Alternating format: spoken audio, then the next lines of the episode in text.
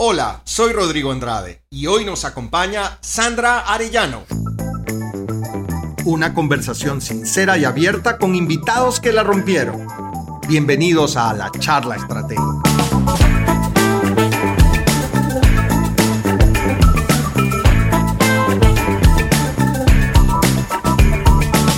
Hola, ¿qué tal? ¿Cómo están todos? Bienvenidos una vez más a un episodio de La Charla Estratégica.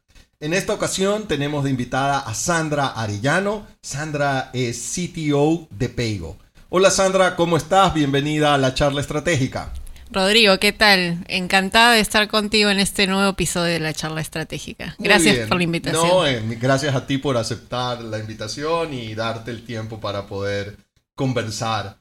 Oye, desde hace poco tiempo, unos par de meses, eh, estás eh, como CTO de Paygo aquí en, Ecuador. Eh, pero me encantaría que nos contaras un poco de tu, de tu experiencia en la parte de tecnología y en primer lugar que me cuentes, bueno, ¿cómo así no, no es común una mujer liderando un área de tecnología? ¿No es común una mujer en el campo de la tecnología? ¿Cuándo? ¿Cómo? ¿Qué pasó? ¿Cómo decidiste eh, dedicarte a, la tecnología? Claro que sí. A ver, eh, creo que ha sido, primero que nada, una influencia de mi papá.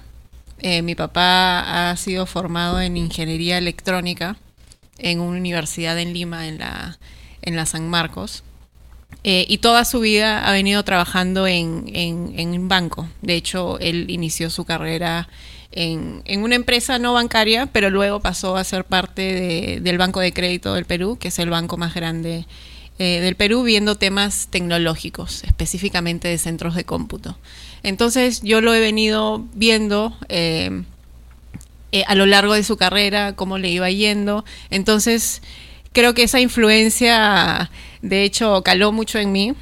Entonces yo em, en el colegio ya iba curioseando un poco en cómo se estaba moviendo el, asunto tecnológico a nivel de mensajería instantánea. Me, empecé a meter mucho en eso y, a ver cómo específicamente funcionaba ya más a detalle ese tipo de tecnologías. Y bueno, ahí me animo a, estudiar afuera eh, con, una beca de, Fulbright. Eh, estudiar en Nueva York justamente una, una carrera de de ingeniería de computer science en realidad.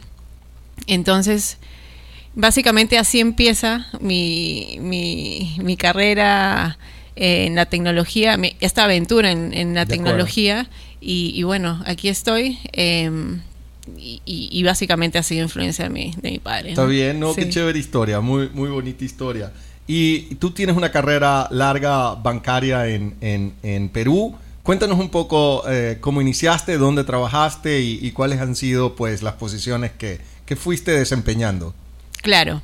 A ver, yo inicio mi, carrera en BCP también.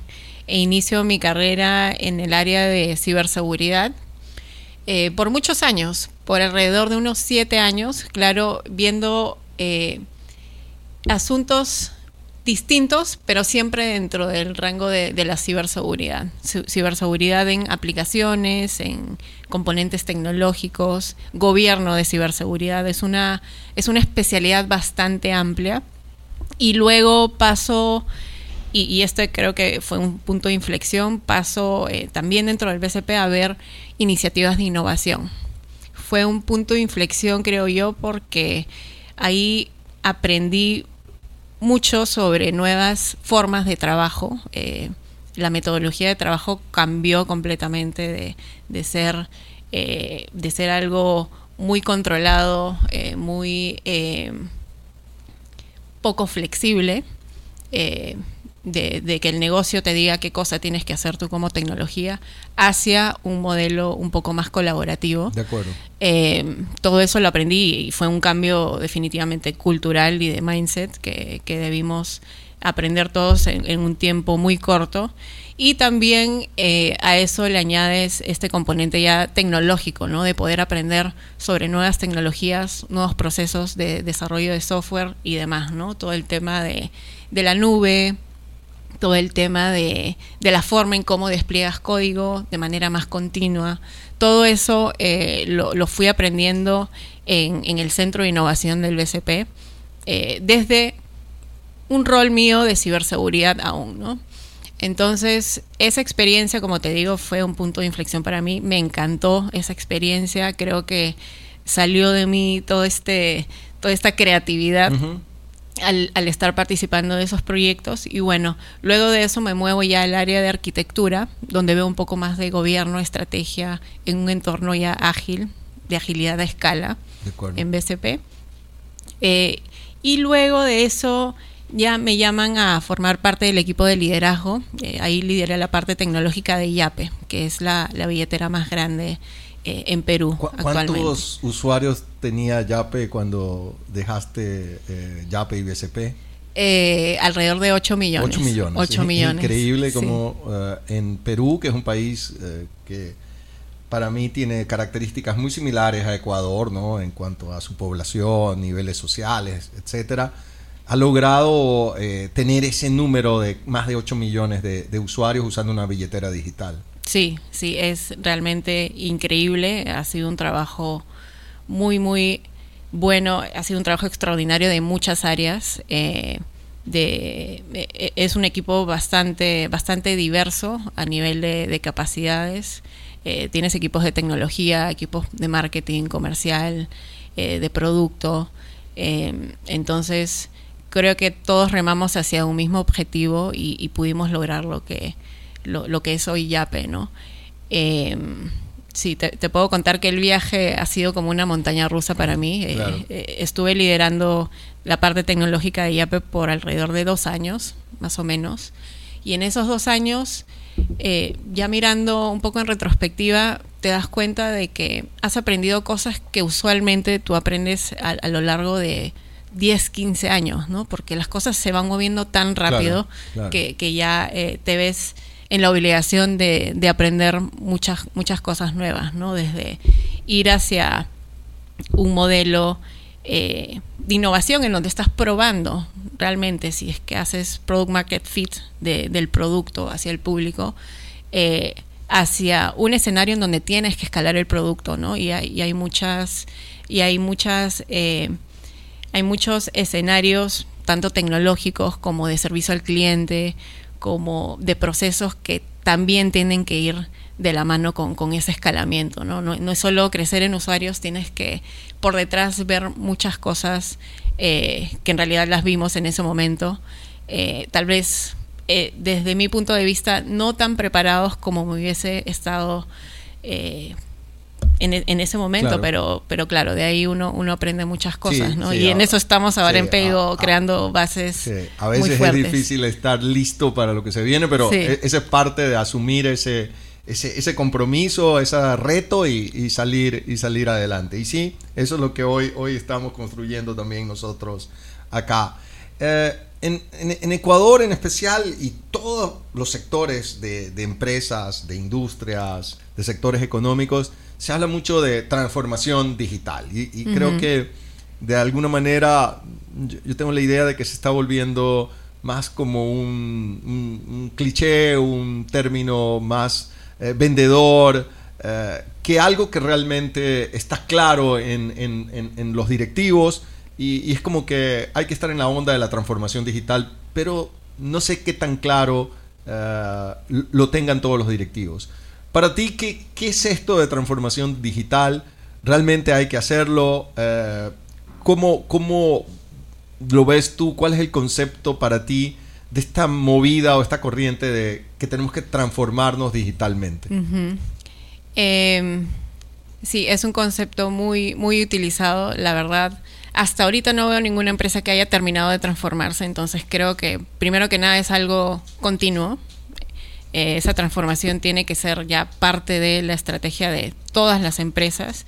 ¿Y qué significa para mí? Significa em, hacer o ejecutar muchos pilares que no necesariamente tienen que ver con tecnología. Si bien es cierto, la tecnología te va a habilitar eh, el hecho de poder automatizar muchos procesos que tradicionalmente eran físicos, tal vez los llevas a lo digital.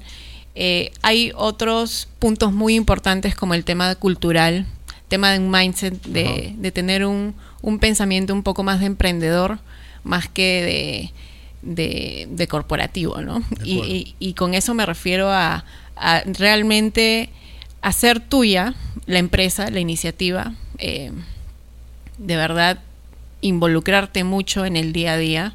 Eh, a veces eh, los corporativos no están acostumbrados a meterse mucho en el detalle, no son mucho, mucho de ser hands-on en algo, entonces ese espíritu emprendedor creo que es importante, entonces para mí también es una transformación a nivel mindset, a nivel cultural. Eh, otra cosa es que la tecnología ya está dentro de la estrategia de la empresa, no es algo que funcione de manera separada eh, y me refiero a que toda la vida en mi carrera tecnológica me han enseñado a cómo adaptar tu estrategia de tecnología a la estrategia de negocio, ¿no? Ahora ya eso, eso es del pasado, o sea, es, esa parte de adaptarla o asociarla ya, ya no va más, porque es una sola estrategia que incluye toda la parte de negocio, producto y tecnología en una sola, ¿no? Entonces, eh, también la transformación para mí es un tema de, poder organizarse de la forma correcta para poder alcanzar los objetivos. Hay, hay, hay, varias, hay varios modelos de organizaciones ágiles que, les llaman, pero creo que, conlleva eh, de, poder saber primero el por qué te estás reorganizando, ¿no? Reorganizando en equipos multidisciplinarios. Eh, que tengan también coherencia con la arquitectura que tú estás formando, ¿no? Y eso es, es algo que veo que no mucha, no mucha gente lo, lo, relaciona, pero está directamente relacionado justamente por el hecho de que tienes que tener estos equipos en un orden específico para que sean autónomos en desarrollar y en crear nuevas soluciones para los clientes. ¿no? Entonces, tú, me hablabas hace, hace unos días de algo que para mí fue nuevo, esta ley de Conway, que me, me impresionó mucho y, un poco me comentabas que Rodrigo, de acuerdo a cómo estructuremos los equipos, eh, será el resultado de nuestra arquitectura de, del software, ¿no?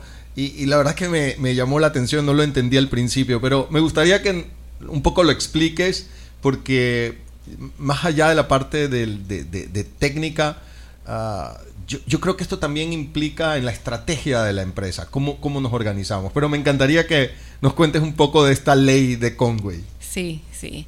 Y este es un tema muy interesante porque hay, de hecho, mucha literatura sobre, sobre el tema. Hay, hay un libro muy bueno que recomiendo leer, es Team Topologies, que habla mucho de cómo organizar equipos en base a, a muchos factores, incluido la tecnología, claramente.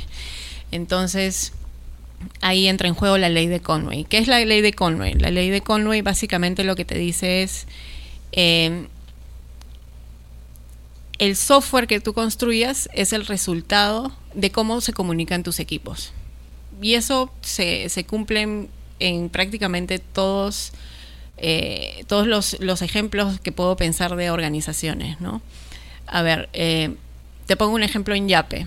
Nosotros empezamos construyendo una arquitectura y un software eh, monolítico, que quiere decir que básicamente todo el código lo embebes en un gran, un gran grupo o, lo, embebes en, en, algo, lo, agrupas y, lo, manejas de manera eh, junta, lo juntas. De acuerdo. Eh, entonces tú ves cómo está diseñado el equipo eh, y de hecho es un equipo de 15 personas, alrededor de 15 personas, en donde ya se hacía muy difícil cambiar eh, algo en el software, ¿no? Actualizarlo, es más. Entonces, nosotros en ese momento nos vamos a un esquema de microservicios. Quiere decir que desacoplas toda esta arquitectura monolítica a servicios pequeños en donde eh, vas a tener más autonomía de cambiarlos de manera más constante, ¿no? Entonces, en ese, en ese sentido, ahí aplicas lo que le llaman la Inverse Conway Maneuver, que consiste en tú ordenar los equipos en base a cómo quieres que resulte el software. Entonces ahí tú primero ordenas los equipos, porque ya sabes que esta es la arquitectura que necesitas, eh, y les vas dando responsabilidades a nivel de microservicios para que vayan construyéndolo de manera más, más rápida y más eficiente, ¿no? Entonces, eso es un poco como cómo utilizas esa, esa ley a tu favor, ¿no? Exacto. Yo, yo, yo cuando lo, te, escuché y lo conversamos un buen rato hace unas semanas, eh, yo lo llevé, este, este de, el software termina siendo como se comunican tus equipos, yo lo llevé a, bueno, eh, tu empresa, tu estrategia de la empresa termina siendo como se comunican tus, tus, tus equipos. Eh, eh, saliéndonos un poco del ámbito de tecnología, y llevándolo a, la, a la estrategia. Y, y, y, usando esa misma ley inversa, bueno, ¿cuál, es la estrategia que tienes para la empresa? Y en función de eso, ¿cómo construyes tu estructura de organigrama o tu estructura de comunicación dentro de la empresa? Y yo creo que es simpático porque normalmente hacemos lo contrario. Eh, es como que ya hay áreas, departamentos, la jerarquía, los hilos, que es como que eh, hay que tener eh, marketing, ventas, producción, operaciones, etcétera. y, bueno, no, esto debe adaptarse a la estrategia que tú quieres seguir. Y es un concepto interesante de la tecnología, pero de alguna manera he tratado de irlo llevando también a la parte estratégica. Exacto, exacto. Oye, este, hemos hablado también de muchas corrientes tecnológicas, ya entrando un poco más en, cosas este, más técnicas. Eh, ¿Cuáles son esas nuevas corrientes, eh, esas nuevas tendencias en tecnología que ves que, están apareciendo y, qué deberíamos hacer en, Latinoamérica para abordarlas?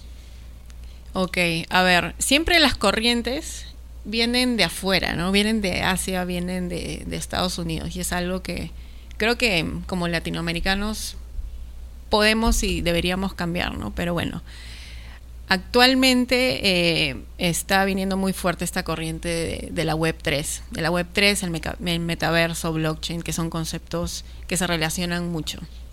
Entonces, ¿qué es la Web 3? Me parece que lo, que lo conversaban con, Nacho Iglesias en, en, algún otro episodio de podcast, pero básicamente la Web 3 es una evolución de cómo funciona Internet, ¿no? Y para entenderlo, a veces se ponen ejemplos de qué es la web 1, qué es la web 2, qué es la web 3. La web 1 básicamente eh, es lo que recordamos a nuestros inicios del Internet, que es eh, visualizar páginas web, hacer algunas transacciones con e-commerce, con algunas eh, tiendas en línea y nada más, ahí queda.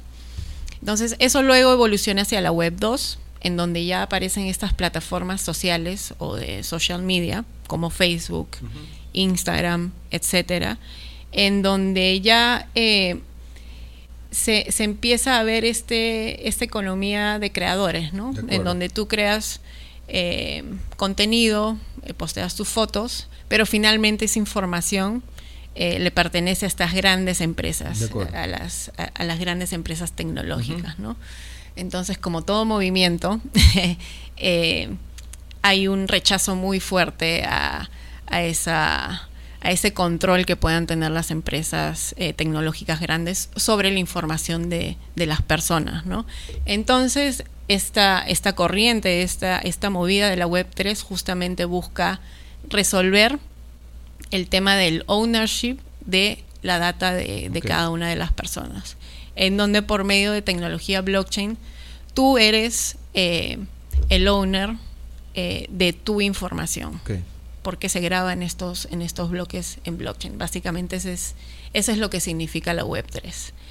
Eh, y es un gran movimiento, claro que como toda tecnología tiene sus trade-offs y, es, es, algo bien interesante a conversar también, pero bueno, es lo que se viene, es el futuro y si no... Eh, y si no nos movemos, eh, se nos va, se nos va el tren, ¿no? Entonces, lo que están haciendo muchas empresas es empezar a crear soluciones en base a, esta Web3, ya sea creando soluciones de exchange de criptomonedas que corren, corren sobre blockchain, eh, están creando sus propios metaversos, muchos casos de, de, negocio que ya están apareciendo y claro, estamos en una etapa todavía inmadura, pero tú sabes que la tecnología cada vez se mueve más rápido, entonces yo creo que en unos cinco años nosotros ya vamos a estar inmersos en, ese mundo, ¿no? Sí. Y, y, este tema de metaverso que lo mencionaste hace unos meses, Mark Zuckerberg eh, anunciaba esto desde Facebook y tanto que hubo un cambio de, de, la marca, del nombre de, la empresa y aglutinó todo esto en Meta. ¿Qué, es esto del metaverso y, tú crees que, que que se venga pronto, ah, también mencionando a Nacho Iglesias, eh, que tuvimos, lo tuvimos hace unos episodios atrás, pues él lo veía cerca, ¿no? Él, decía, esto ya está a la vuelta de la esquina. Eh, ¿Tú crees que es así? Ah, ¿Cuál es tu opinión y qué es al final esto del metaverso? Eh, yo creo que sí está cerca. Yo también lo veo a la vuelta de la esquina, como te decía, yo creo que en cinco años ya vamos a estar eh, viviendo de manera más cotidiana este mundo del metaverso, tal vez teniendo reuniones eh, virtuales, entre comillas, pero en, un ambiente en donde todos nos sintamos que, estamos cerca, ¿no? Físicamente. Eso en primer lugar, y sobre todo con, con todo este cambio de trabajo remoto, ¿no? Entonces creo que eso, ese caso de uso por lo menos yo lo veo bastante cerca. Ahora, sobre los demás casos de uso, yo creo que vamos a ir viendo un esquema bastante híbrido entre la web 2 y la web 3. Em, definitivamente hay mucho por, por construir todavía en el, en el metaverso, pero ya actualmente se está vendiendo tierra, terrenos, propiedades en el metaverso. Eh, este fin de semana pasado que estuve ahí viendo cómo se cómo se movía el tema de, los terrenos en el metaverso, hubo un colapso en, el blockchain la gente tratando de comprar un, pedazo de tierra que todavía no existe, ¿no? Y que no va a existir y que, bueno, físicamente nunca, ¿no? Físicamente no va a existir, ¿no?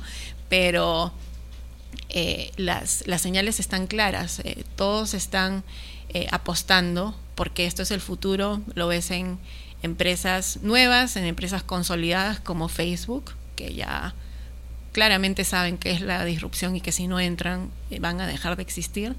Y, claro, lo vemos con Microsoft, lo vemos con Visa, con Mastercard y, con muchas otras startups que también están tratando de entrar en, ese mundo. ¿no? De acuerdo. Oye, y empresas latinoamericanas, ¿no? la misma industria de bancos eh, y, en empresas de servicios, de retail, ¿Qué, deberían estar haciendo ahora? ¿Preparándose ya? ¿Hacerle caso a esto?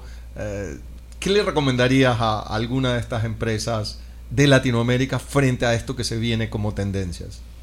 Eh, que vayan aprendiendo de, la tecnología, de los lenguajes de programación en donde corre eh, todo, todo, este, todo este mundo de la Web 3, si es que ya no lo han hecho, pero es muy importante primero entenderlo, poder hacer pruebas eh, de cómo funciona primeramente y luego ir ah, haciendo especies de POC o pilotos con un caso de uso específico. ¿no?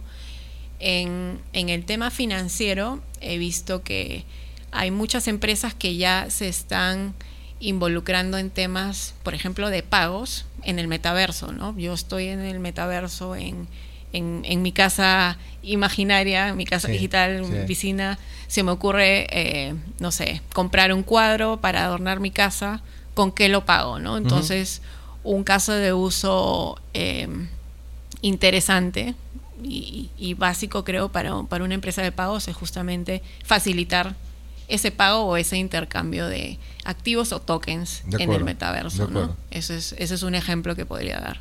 Igual que préstamos, quiero comprar una tierra o quiero comprar una casa en el metaverso. Ya, ¿quién me financia, no? O sea, al final los casos de uso pueden ser similares, simplemente es la tecnología que está por detrás que cambia un poco esa figura, ¿no? Pero, pero creo que sí es importante ir, ir metiéndose en eso. Hablabas de comprar un, cuadro en, el metaverso y, y, ahí pues recordé esto de los NFTs. Ahí cuéntanos un poco qué es un NFT, para qué sirve y, qué ha estado pasando en los últimos meses en este, en este campo. Claro, claro. A ver, un NFT, un NFT es un non-fungible token, que es un, básicamente lo que significa es que es un token único, que no hay uno igual en general y que es tuyo. En este esquema de ownership que mencionaba, te aseguras de que es tuyo porque está grabado en uno de los bloques en blockchain. Em, entonces lo que ha estado pasando es que yo veo dos, dos casos de uso específicos. El primero es que muchos artistas tradicionales, pintores en general, están em, vendiendo y ofreciendo su arte como arte digital por medio de NFTs. Entonces, ¿qué le da esto a las personas interesadas en comprar ese, ese activo? Es, es que se aseguran de que realmente les pertenece y que ellos han pagado y han comprado por la eh, por el objeto, la autoría digital de ese, de, ese, de ese cuadro, de ese, de ese arte, ¿no? Em, entonces, ese es un caso de uso. El segundo, he visto eh, que hay muchas comunidades con un propósito X eh, que venden una colección de NFTs, usualmente son 10.000 NFTs, son todos distintos, eh, y crean esta comunidad un poco para alcanzar un propósito. Yo pertenezco o he comprado algunos NFTs que tienen eh, por detrás una comunidad con el propósito de empoderar a mujeres y enseñarles sobre cómo funciona la tecnología en la Web3 y blockchain en general, ¿no? Entonces tú compras un NFT, tienes algunas eh, algunas sesiones de coaching, de mentoring, eh, tienes acceso a, muchas charlas, tienes acceso a algunos, algunos eventos privados en donde se habla de, todo este, de todo este mundo. Y así como esas comunidades hay muchísimas con diferentes objetivos, ¿no? Entonces, ese es un caso de uso que creo que nadie se lo imaginó, eh, pero, pero por ahí, por ahí va el tema de, los NFTs, ¿no? Eh, y, la gente lo utiliza también como inversión, claramente, porque conforme va avanzando la comunidad, va subiendo el precio del activo que es el NFT. De acuerdo. Eh, hablabas ahora de cómo motivar a más mujeres en eh, el área de tecnología. Lo hemos hablado también en, en, otras ocasiones de que, de que no hay tantas mujeres en, en el campo de tecnología.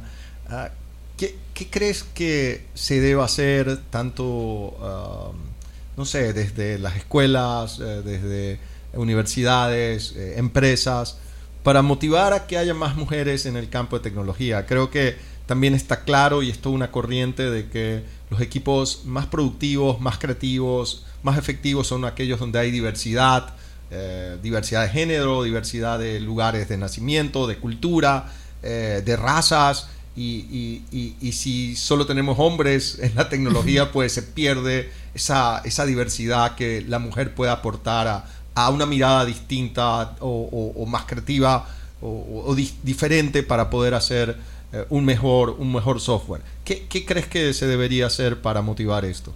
Eh, sí, tú mismo lo has dicho, creo que hay un aspecto en la educación muy, muy importante y fundamental y justamente por eso que yo personalmente participo de, de estas comunidades en donde enseñan a mujeres sobre estas nuevas tecnologías porque, claro, se dieron cuenta que era un mundo invadido, entre comillas, por, por hombres. O sea, todas estas comunidades de NFTs, los primeros que salieron eran eran solo hombres eh, en donde se estaban haciendo millonarios. Hombres eh, están aprendiendo, puros hombres, entonces salieron estas nuevas comunidades. Entonces la educación creo que es una parte fundamental.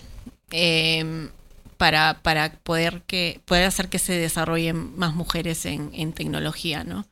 Em, creo que hay un aspecto cultural también importante que viene desde casa, que es en donde los padres eh, deberían incentivar por lo menos un poco más a que sus hijas mujeres estudien carreras de ciencia, ¿no? Porque lo usual es eh, básicamente que las mujeres estudien otro tipo de carreras de administración, psicología, etcétera, ¿no? Y más los hombres que se centren en toda la parte de números, matemáticas y ciencias, ¿no? Entonces, creo que eso es algo que también eh, se debe cambiar ya a nivel de, crianza de, los hijos. Eh, y bueno, ya tocando el tema o regresando al tema de la educación, creo que las universidades, hasta los colegios, te diría, deben transformarse también. Hablábamos de transformación digital. Ellos mismos creo que tienen que transformarse porque creo que su, sus planes, sus planes de estudio, su, su currícula eh, es bastante tradicional. O sea, tú te gradúas de una universidad y ya sales al mundo real y, y ya toda esa información ya no sirve necesariamente, ¿no? Porque el mundo cambia tan rápido que necesitas, creo yo, tener un nivel de enseñanza que vaya acompañado de, de experiencia al mismo tiempo. es así como finalmente uno aprende, no es todo teórico y de ahí lo practicas. Eso es bien waterfall, ¿no? De acuerdo. Entonces es un proceso. Te, iba a decir, tengo dos hijos, una hija y un hijo eh, eh, actualmente estudiando en la universidad.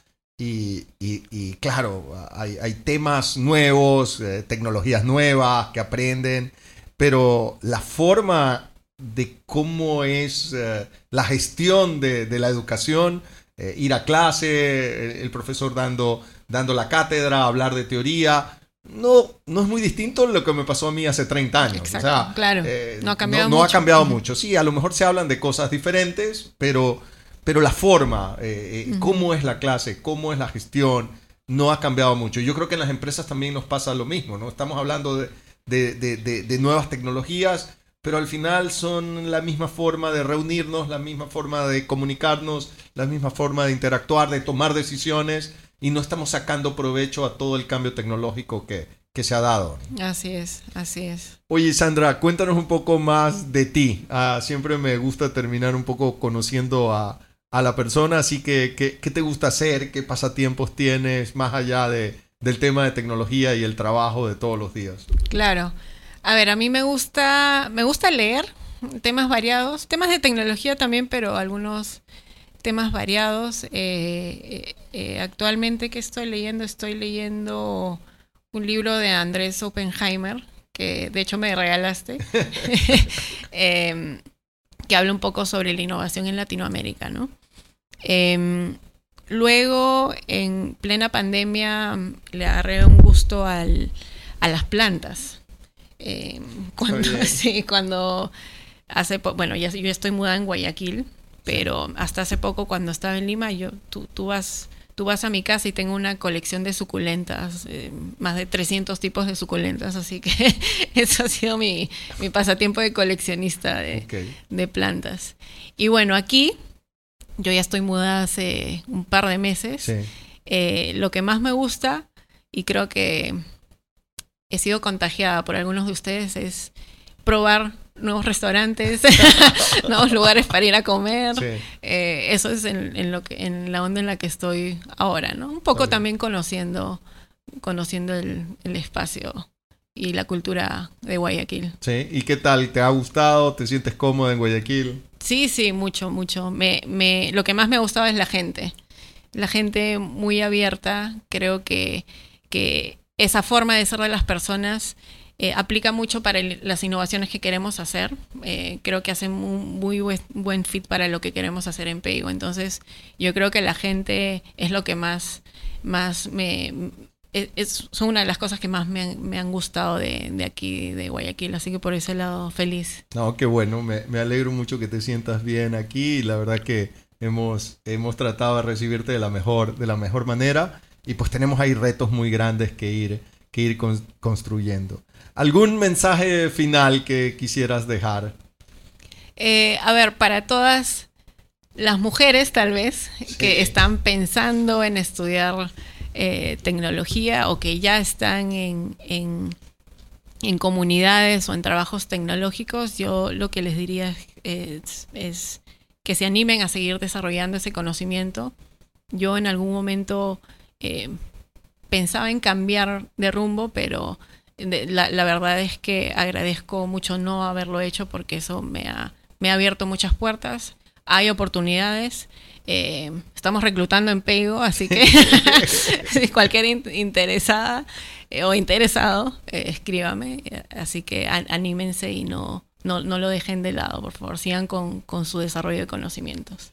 Sandra, mil gracias por tu tiempo. Ha sido una charla muy, muy interesante. Creo que hemos ido desde temas eh, humanos, de cultura, de transformación de mindset, pero también hemos entrado en aspectos más técnicos como metaverso, NFT, Web3 y demás. Así que yo creo que al final este, las empresas somos eso, ¿no? Somos un poco de todo, de tecnología, de producto y, y de talento, como lo dijiste en algún momento. Y, y, y al fin, no, no podemos olvidarnos de, de, estos tres, ¿no? ¿no? No podemos dedicarnos solo a una cosa y me encanta que desde tu visión de tecnología lo tienes así de claro y, y, y poder combinar todas estas, estas funciones. Así que mil gracias y muchas gracias por, por escucharnos. Un Gracias. abrazo a todos. Gracias a ti. Gracias por escucharnos. Te recuerdo suscribirte a las plataformas Spotify, Applecast y Googlecast. Y así no te pierdas de ningún episodio.